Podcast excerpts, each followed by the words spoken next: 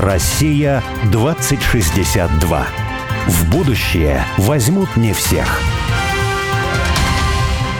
Снова добрый день. С вами программа «Россия-2062». Будущее возьмут не всех. Меня зовут Борис Акимов. А я Алекс Степанов. И с нами сегодня главный раввин Еврейской автономной области Ефраим Колпак. Ефраим, снова добрый день. Добрый день. Мы остановились на том, что я хочу предложить свою версию, почему, собственно, есть такая контртенденция глобализация, с одной стороны, как тенденция, а есть контртенденция забота о каких-то таких локальных своих идентичностях, локальных культурах. Это, мне кажется, проявляется не только в еврейской автономной области, но в целом, на самом деле, среди русских. Не знаю, там, вот мы только что там приглашали гостей всяких, которые увлечены фольклором, да, и фольклор становится частью их жизни в Москве при этом. Это молодые люди. Мне кажется, что как раз вот, когда человек, э, ну, определенная часть людей видит вот этот процесса вот этого размытия, глобализации, стирания идентичности, возникает тот самый феномен социально-культурного сиротства. Человек просто становится как ну, не по себе от этого, да? И он думает, а почему не по себе? Вот я хочу как-то ощутить себя, ну, как-то да, в своей тарелке, совсем просто сказать. Вот, то есть корни почувствовать, почувствовать почву под ногами, почувствовать себя среди каких-то людей похожих и понять, почему мы похожи, и ощутить это такую какую-то радость, да, бытия вот, вот в этом маленьком мире каких-то людей, территорий, которые живут определенным образом. Вот, мне кажется, вот, наверное, такая как бы контртенденция. Вообще это социально полезно в том числе, потому что когда человек, он не является... Вот я сегодня родился, и теперь ищу себя, ищу себе комфорт, это немного безответственная позиция, которая может привести к разным негативным эффектам. Человек, который ощущает себя частью какой-то истории, частью истории своего народа, на его плечах еще определенная ответственность и какие-то сдерживающие факторы от каких-то неприемлемых вещей. Это просто полезная позиция с точки зрения человека разумного, да, не быть вот я такой вот просто появился здесь, в этом мире, как лунтик, да, и дальше что-то там иду себе искать. А вот ты, ты часть какой-то большой глобальной истории. И эта история, она же тоже куда-то идет и куда-то движется. И она сдает определенный вектор. Конечно, с такой жизненной позицией, наверное, человек, он более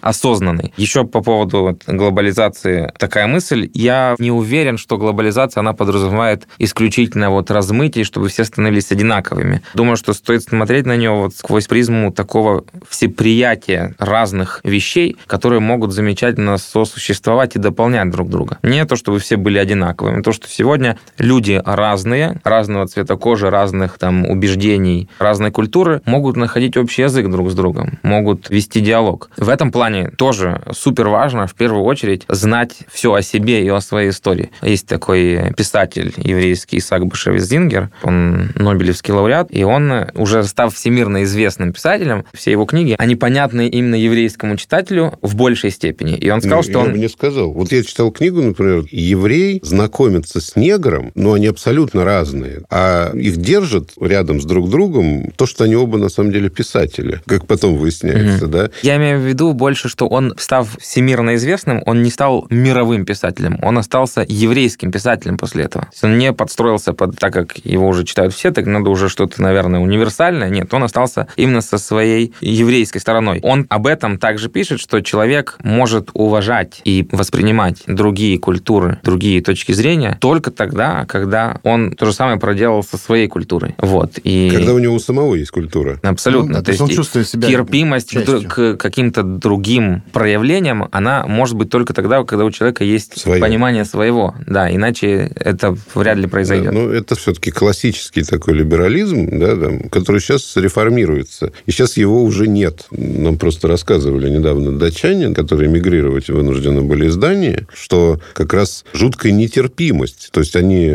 родили ребенка рано, 20 лет. в 20 лет. Ну, это для Дании это рано. Ну да, и они говорят, что мы вот здесь идем с ребенком, и на нас смотрят, улыбаются ребенку и так далее. А там, говорят, на нас смотрели как на сумасшедших, да? В лучшем случае, говорят, Ну, отворачивались, в общем, Отворачивались, считали, да. что это социальная безответственность, значит, Ну, они верующие люди, и у них э, иконы в доме. И когда социальная служба пришла и увидела иконы, они сказали, что ну, будет рассматриваться вопрос о том, чтобы у вас ребенка отнять. Не, ну не совсем так. Там было Ну. сказано, их им сказали, что а что это такое за кресты, тут иконы. Они говорят, ну вот мы увлечены там христианством, православную. Представьте, социальная служба, да, государственная сказала, что давайте вы будете посещать какие-то мероприятия, беседы с социально такими, ну, скажем, обездоленные собираются, хотя эта пара была очень обеспеченная, то есть это в материальном смысле очень хорошо. Вот, и все равно их отправили на какие-то встречи, значит, вот таких, они пытались объяснить. Социально ненормальных ну, социально людей. таких, как бы, э, неадаптированных, скажем, да, или не очень нормальных, да.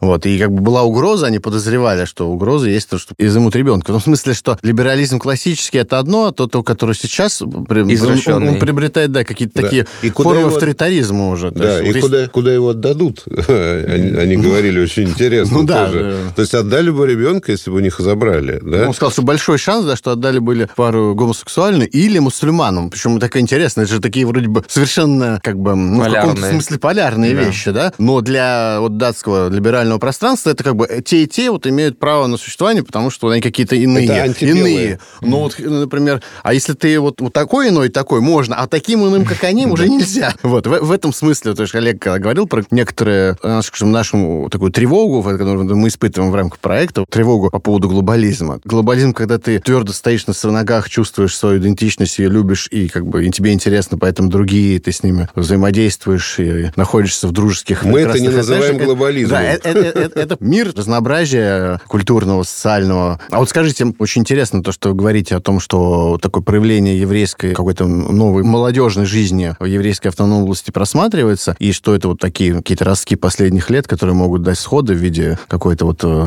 ну, может быть, расцвета когда-нибудь даже, да, такого дальневосточного еврейства, или как это правильно сказать. Но вот сейчас все-таки, да, какова ситуация сейчас? То есть вот просто, может, вы просто скажете, что ну, вообще в евреев живет там столько-то, а, не знаю, в синагогу ходит столько. Ну, в общем, какие-нибудь любые И- и- цифры. или- Интересно, знаете, или- что все-таки? Ведь э, вот когда мы там были, во-первых, исторически там жили же казаки, жили там старообрядцы, жили нанайцы. Китайцы? Да, да. И венки, этнические китайцы жили, ну, Да. то есть, которые не из Китая, а вот на этой территории просто они жили, потому что это граница, да. И вот туда приезжает много евреев. И интересно, как сейчас относятся к э, Друг к ну, другу. к возрождению, да, к друг другу, как относятся. Насколько я могу судить из личного опыта, ну, замечательно. То есть даже как-то таким вопросом даже никогда не задавался, а как относятся? Ну, как-то все... Да. Да. Нет никаких проблем вообще. Ну, вообще да? никаких, да. Знаешь, помнишь, э, это было очень смешно. Мы приехали Облучье, по-моему, это село такое на границе с Читинской областью, и там был когда-то погранпереход, поэтому оно было таким оживленным, да, а погранпереход закрыли, и все, там оттуда люди уехали, потому что экономики нет никакой. Мы там заходим в магазин, уже почти никто не живет, там какая-то бабуля, вот. И мы спрашиваем, бабушка, скажите, пожалуйста, евреи здесь есть? Она говорит, нет, евреев нету. Ну, а были евреи-то здесь? Приезжали? Потому что оно прям в другом конце еврейской автономной области от э, Биробиджана, да, Да. туда, к Читинской. Да, вот я помню, Моисей Яковлевич был у нас еврей. Такой интеллигентный человек. Вот. А Боря у нее спрашивает, а сейчас, говорит, приезжают мигранты какие-нибудь? Он говорит, нет, говорит, вот таджик, вот приезжал, вот Абдулла, вот таджик, такой интеллигентный человек. Ну да, мы-то думали, сейчас она что-нибудь скажет. Ну, еврей, там, И что-нибудь там, мало ли, нехорошее скажет. Или там, ну уж про таджика точно, а она прям Не, так по-доброму про всех. Ну, так это, да, от- отражает действительную картину происходящего. А я еще так читал, э, вот я не помню, встречал ли, когда мы ездили туда этот, термин, но встречал, что, что есть такой термин еврейцы. То есть это вот Да. они как бы не евреи, но еврейцы, да? Правда такое? Ну, Или да, это шуточное такой. Ну, скорее? ну, конечно, да. Ну, это такой, да, да, местный юмор. А вот если говорить о там вот местной там администрации, скажем, да, есть ли у вас с ним, как вы думаете, общее видение будущего? Или это только в процессе формирования, или вообще вы смотрите в разные стороны? Я думаю, у нас есть общее видение, но просто каждый сосредоточен на своей э, части этой работы, да. Но в целом, мне кажется, да, достаточно синхронизированы, да. Ну, я имею в виду, что все-таки, если говорить так глобально, я люблю вот лозунгами говорить там и думать. Э, Меня Олег за это ругает. Но в целом, если говорить, сказать, что а вот, вот есть еврейская автономная область, давайте сделаем, чтобы она действительно, вот там расцвела еврейская культура, и там было прямо здорово туда приехать, не только евреи, но и туристу, и посмотреть на этот расцвет этой культуры. Ну, это значит, надо какие-то цели конкретно уже поставить. Вот в этом направлении как-то мысль, во всяком случае, движется, или как вам кажется? Мысль движется. Действительно, у меня есть примерно такой же настрой, такое же да, видение, как это вот должно быть, поэтому работаем над этим, да. Я думаю, что-то будет. Ну, а у губернатора движется там в этом направлении мысль? Да, но он, он у нас и сам Ростислав Эрстович Гольштейн, поэтому... Не может, да? Не мыслить. Да. Ну, вот, кстати, вот очень интересно, Ефраим, вы подчеркнули, что без религиозного сознания, ну, вы говорили о еврейском религии, об иудаизме, да, культура лишается того корня, через который к ней поступают как бы питательные вещества, и она потихонечку начинает загибаться. Это тоже, кстати, для вот России 2062, да, вот такой вопрос, который Знаешь, очень часто не встречает понимания. Мы говорим тоже о том, что религиозное сознание должно опять вернуться в центр мировосприятия людей. Тогда произойдет какое-то выздоровление цивилизации, потому что сейчас, ну, на наш взгляд, цивилизация находится в каком-то кризисе. И вот это культурное многообразие, оно может быть именно в том числе, если вот религиозное сознание, оно вернется. Цивилизация частично пытается насадить такой какой-то стереотип, что вот есть религиозное самосознание, созерцательно-религиозное восприятие мира, а есть вот ну, какой-то рацио, там, отдельно там наука живет, и вот как будто они не, совершенно не связаны. Мы тут люди тоже беседовали с большим количеством ученых, вот, и квантовыми физиками, математиками, которые являются глубоко религиозными людьми, и часто приходили к Богу через науку даже. И вот поэтому для нас это тоже такое важное, фундаментальное какое-то явление, это именно такой вот богоцентричность, в том числе, которая не только не противоречит, а дополняет, наоборот, научное познание мира. Поэтому, когда мы говорим здесь вот с вами в том числе, с одной стороны, возрождение каких-то традиционных вещей, но это для некоторых это может показаться ну, там, разговорами о чем-то таком, ну, пыльном, старом, об истории. Ну, было хорошо, давайте так же. Вот на самом деле это, как мне кажется, вот, не знаю, поправите меня или, или согласитесь, что это такой взгляд, на самом деле, в будущее. То есть это вполне себе очень такой прогрессивное, на самом деле, отношение к миру, а не ретроградное. Ну, я с этим сто процентов соглашусь. Вопрос, как это теперь, да, с уровня эмоций, как раз вот сделать из этого рациональные какие-то слова, а не просто допущения. Опять-таки, говоря про иудаизм, на самом деле это не пыльное только тому, что это то, что живет беспрерывно с момента своего появления, вот уже 3334 года, живет и развивается. И именно поэтому, то есть понятно, что если мы говорим про постсоветское пространство, это одна история. Но где-то параллельным курсом это жило, это никогда не прекращало свое существование полностью, да, поэтому задача, скажем так, еврея на сегодняшний день, который выпал из этой картины, как раз не достать что-то там, да, пыльное с полки, а вот присоединиться к этому живому сегодняшнему. И в целом, в принципе, иудаизм — это вещь, которая предполагает взгляд на историю линейный, не цикличный. Есть э, разные по этому поводу теории. Есть ученые, которые вообще историю рассматривают, да, как что нету мировой истории, есть вот какие-то истории цивилизаций разных. И каждая цивилизация вот, тысячу, полторы тысячи лет живет, и потом ну, нет исчезает. эсхатологии нет, потому что... Ну, потому что нет эсхатологии, да, то есть вот э, и в иудаизме, например, и в православии, да, ну, в христианстве угу. вообще,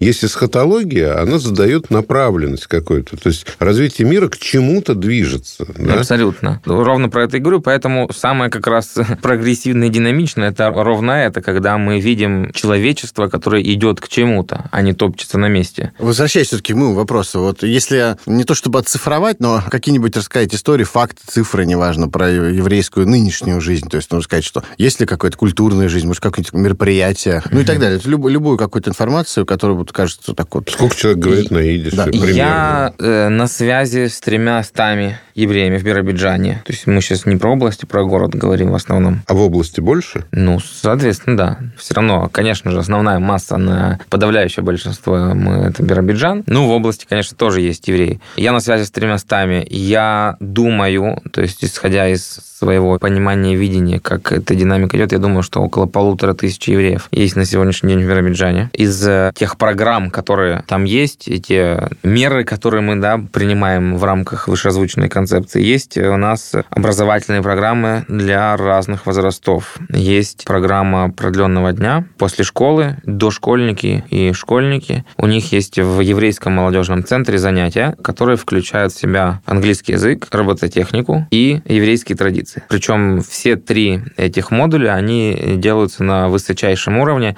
и педагоги, которые этим занимаются, у них есть ежемесячные созвоны с методическим центром, которые помогают им развиваться как педагогам в том числе. То есть и они тоже в этом проекте растут. Судя по отзывам, всем очень это нравится, действительно. Дети, вот уже да, с дошкольного возраста, они что-то, в принципе, понимают. Когда я им скажу, там, что скоро Песах, они будут знать, что такое Песах. По крайней мере, они не будут на меня смотреть с такими глазами широкими. Во-первых, кто я такой, а во-вторых, что за Песах, да? Они там периодически меня видят, знают, и они, они действительно уже начинают потихонечку жить с этой еврейской культурой. Понятное дело, что это пока в минимальных дозах, размерах, но все равно это некий базис. Есть и для такого же от 5 до 12 лет и воскресные программы, тоже в этом же духе. Есть подростковый клуб, это тоже с 13 до 18 лет, каждое воскресенье ребята собираются, им рассказывают какие-то истории из еврейской истории или связанные с какими-то выдающимися еврейскими деятелями. Но это такой более клубный формат, более фан, как бы легкий, и раз в месяц у них есть еще и какое-то просто развлекательное мероприятие. Но все это происходит также с, скажем, такими внешними признаками еврейскими, которые тоже э, свой отпечаток оставляют, потому что когда они собираются, мальчики все надевают кипу. По крайней мере, у них есть там пару часов в неделю, в которые они уже знают, что они входят в кипе, да, то есть для них это уже не какой-то чужой элемент. Там надевают филин, есть такая заповедь для мальчиков старше 13 лет и так далее. Кроме того, на основе этих платформ, и тех, которые я еще сейчас еще про них расскажу, периодически бывают съезды участников этих программ из разных городов. Недавно мы повезли 9 человек из Азербайджана, был в Москве съезд, они готовились к бар-мицве, и бат-мицве – это еврейское совершеннолетие. А в Москве они увидели еще там 300 человек, которые ту же самую программу прошли из других, там, вплоть до, Калин... кстати, из Калининграда мальчик был биробиджанец. Он, они недавно переехали. И это позволяет им чувствовать себя частью большого еврейского общества, не только вот эти 9 человек, которые в Биробиджане приходят, да, они уже знают, что вау, да. А вот танцуют, поют. Танцуют, поют, все. Да? Все как вот полагается. там в Биробиджане. Да, конечно. Ну, ребята... Но это же нужно знать. Есть некие организации, которые также занимаются и уже непосредственно этим, но, опять-таки, более такой культурной направленности. Это тоже есть, да, и школы танца, и так далее, и так далее. Есть в Биробиджане прям, да? Именно на такого национального. Да. Потому что, Да, ну, вот, да. э, ну, сочетание Да. там понятно, что хотят как бы морковку повесить, потому что, ну, робототехника, да, и, и история еврейского народа, ну, причем здесь одно другое. Робототехника – это такое модное запаривание мозгов. Дело в том, что там как раз вот эти все три модуля, у них э, есть лейтмотив всегда. То есть они какие-то центральные идеи, как раз еврейские, они протаскивают сквозь И и, английский, и английский, и робототехнику, безусловно. Это все есть одна картина большая. Это просто немного, как это сказать, иной уровень подготовки. Это действительно очень профессионально сделанная вещь. И поэтому и такие отзывы, поэтому такие результаты. То есть это не для галочки, вот у нас сейчас еврейские занятия какие-то. Это вот прямо на- настроено, настроено на результат. Да. Ну и кроме того, робототехника, мне кажется, что может быть более еврейским, чем робототехника? Может, только шахматы. Я не знаю, как сейчас, но раньше проходил какой-то фестиваль такой ежегодный. Да, еврейский. да, вот С начала есть там? коронавируса вот пошли проблемы с фестивалем. Мгм. Да, он уже несколько лет переносился. Вообще фестиваль это всегда такой достаточно простой, ну и часто мощный способ э, заявить о явлении, да, каком-то. Да. То есть я представляю себе какой-нибудь мощный еврейский фестиваль в Биробиджане, действительно с интересными артистами мирового уровня, ну, предположим, и участниками мирового уровня. Он бы мог бы очень здорово рассказать про само явление такое, как еврейская автономная область, мировому еврейству, я бы так сказал. Да, вот. Да и вообще людям. Да, это Да, сто процентов да, так, и, и это так и происходило. Просто мне не повезло, я еще не увидел, еще не успел на таком побывать. Но судя по тому, что говорят люди местные, это действительно было грандиозное событие, очень стоящее. А вот э, скользкую тему хочется затронуть. Есть, условно говоря, большие культуры, да, например, там американская культура, конечно, большая культура, да, ну, английская, например, да, русская культура. Я считаю, например, что значит большая, да, ну, смотрите, там, Платон переведен на какой язык, да, вот на такие, такие-то переведен, на такие-то нет, да, Шекспир там переведен, не переведен, ну, и так далее. Авторы, например, какие-то, ну, как Пушкин, Достоевский, да, на сколько языков переведены, да, соответственно, а есть как бы малые культуры. Конечно, еврейскую культуру, ну, малой точно не назовешь. Вот. Скажу, вот эти большие культуры, они в какой-то момент, ну, начинали экспансию. Эта экспансия, ну, она ну, не обязательно была военная, да. Это просто культурная, экспансия. культурная да, экспансия, да. И в том числе русская культура осуществляла экспансию, ну, в основном на ту территорию, на которую, в общем, и сами русские распространялись. Но очень часто говорят, что отличительной чертой и особенностью вот русской культуры было то, что она абсолютно абсорбировала, что ли, другие культуры, она их не старалась как-то подавить, что ли, да, вот все они там жили, обменивались какими-то, ну, какими-то вещь, вещь, да, жили, да, живут. и живут, да, что вот э, не было такого колониализма. Хотя понятно, что точно эта история не безоблачная, и уж по отношению к евреям тоже, да, но при этом мы знаем, что и люди в семье в одной так иногда с друг другом живут, что... Не безоблачно. Да, не безоблачно, да. Вот.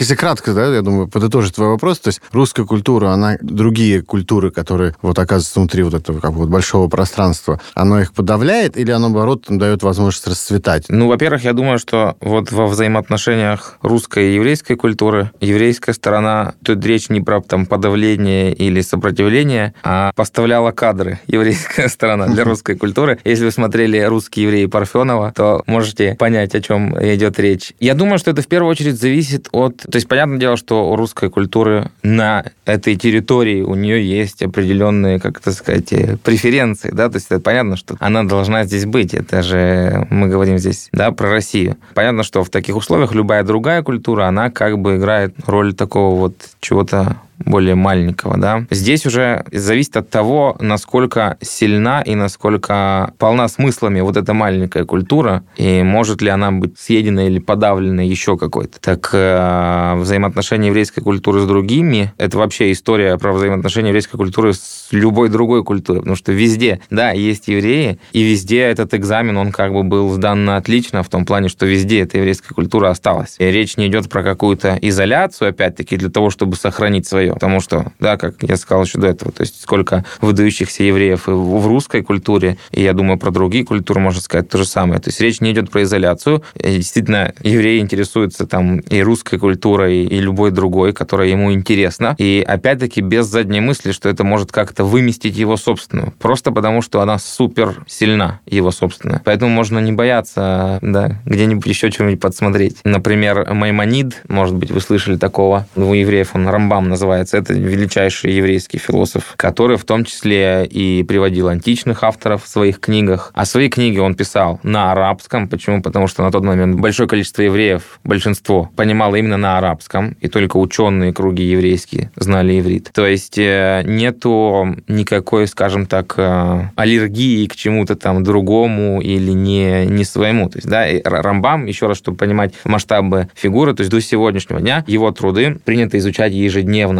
есть еще такая фраза. Рамбам – это аббревиатура, акроним. Его имя Мойша про него говорят, что от Мойша до Мойша не было такого, как Мойша. Имеется в виду от пророка Моисея до Рамбама не было еще кого-то подобного. Да? И мы говорим, этот человек писал на арабском. Почему? Потому что, ну вот сейчас евреи говорят на арабском, и ему задача донести до них свою мысль. Это очень показательно, что нет настроев на, на какую-то изоляцию. И наоборот, есть замечательная история взаимодействия, которая полезна двум сторонам. Ну, например, вот, ну, это банальный пример, который все время приводит, что все-таки англичане, французы, когда пришли пришли на в Северную Америку, да, угу. они уничтожили этот народ индейцев да. коренных, да.